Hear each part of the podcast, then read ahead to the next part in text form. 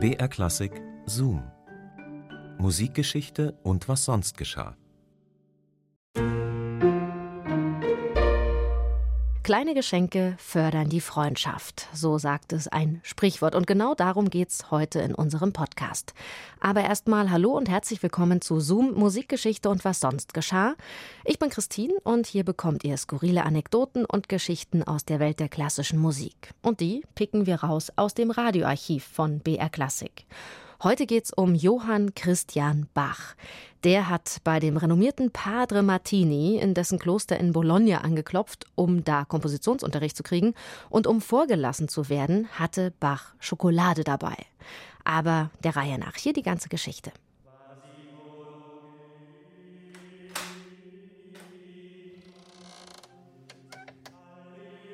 Padre Martini? Un giovinetto desidera parlare.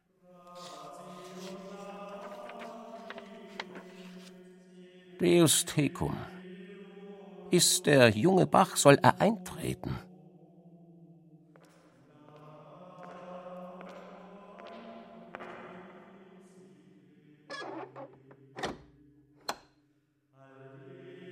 Padre Martini, meine ergebenste Verneigung. Deo soli gratias, lieber Bach, wollen wir diese Förmlichkeiten nicht unterlassen? Zeigen Sie, was Sie mir mitgebracht haben. Ne tempus perdamus. Lassen Sie sehen. Laudate puri Dominum in G-Dur. Hm, der Satz sieht gut geführt aus. Ja, er hat eine gründliche Arbeit bewerkstelligt und einiges offensichtlich verstanden. Bei Zeiten geht ihm das Temperament durch. Dann schreibt er riskant, ein andermal setzt er die Töne mit einer Würde, als wäre er im ehrwürdigen Alter seines Vaters. Suche er weiterhin unbeirrt die Musik, die in ihm sprechen will, und verbinde er sie anschließend maßvoll mit den Regeln des Kontrapunkts. Und nun geht er wieder grüße er in Mailand Signore Litta und richte er ihm für die Schokolade unseren Dank aus.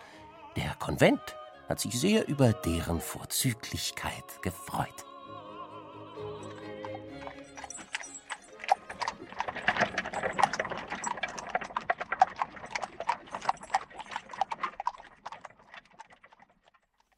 Mailand, den 18. Dezember 1759.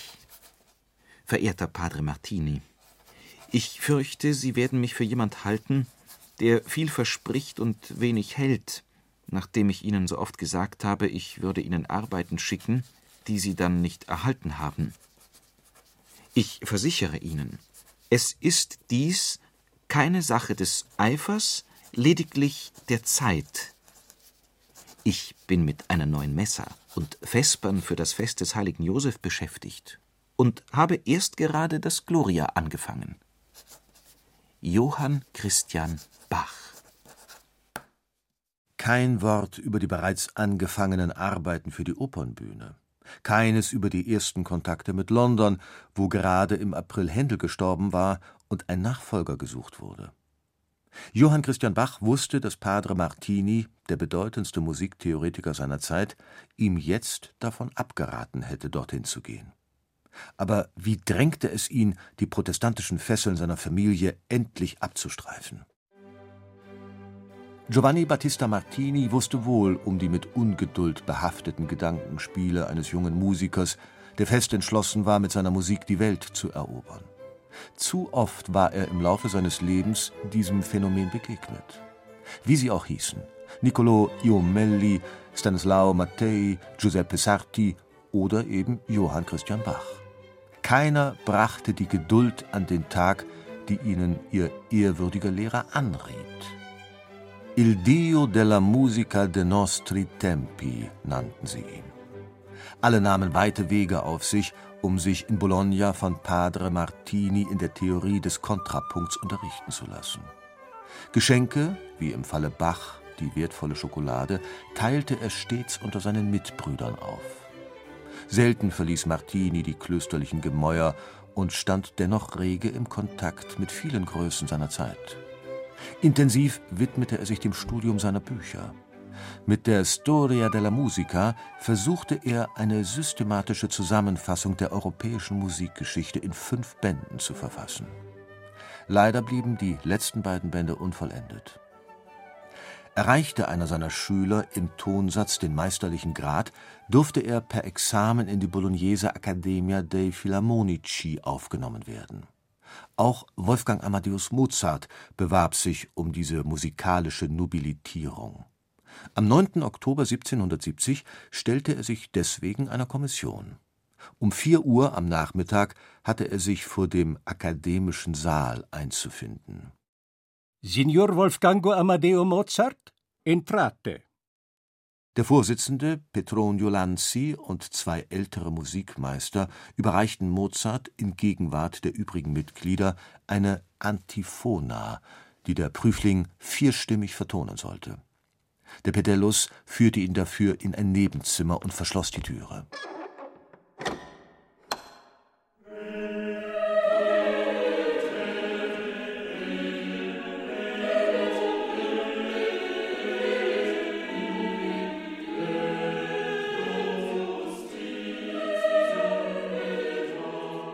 Mozart wäre nicht das vielgerühmte Wunderkind, wenn er nicht auch hier alle Beteiligten in Staunen versetzt hätte. Während manche Prüflinge drei Stunden und mehr mit einer Antiphon von drei Zeilen zugebracht haben, so klopfte er nach einer halben Stunde an die Tür, um die fertige Partitur abzugeben.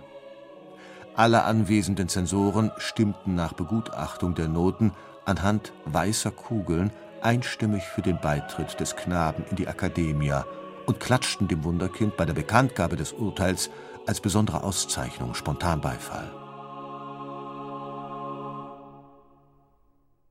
Und Johann Christian Bach? In London feierte er große Erfolge nicht nur als Komponist und Musikmeister der englischen Königin, sondern auch zusammen mit dem Gambisten Karl Friedrich Abel als Konzertunternehmer. Dennoch erlitt er am Ende seines Lebens das traurige Schicksal vieler Musiker. Johann Christian Bach starb einsam und verarmt.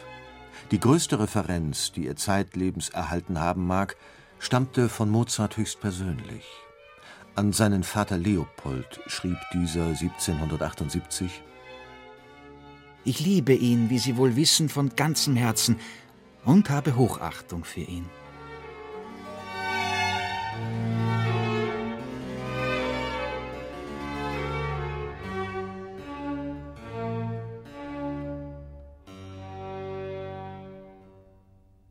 Tja, manchmal kommt der Beifall plötzlich von einer ganz anderen Seite als gedacht.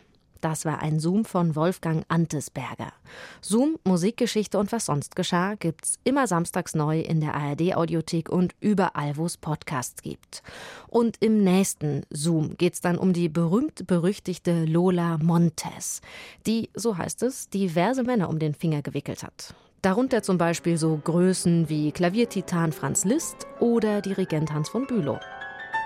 Neulich hätte ich beinahe sogar ein Rendezvous mit einer Dame gehabt, aber ich habe sie im Stich gelassen, und sie hatte vergebens auf mich gewartet. Der kleine Hans von Bülow berichtete seiner Mutter wenig Aufsehenerregendes und erzählte lieber von seinen musikalischen Fortschritten. Lola Montes hingegen hatte den ritterlichen Auftritt dieses Klavierschülers in Berlin nicht vergessen. Wie das ausgegangen ist, das erfahrt ihr beim nächsten Mal. Bis dahin macht's gut, eure Christine.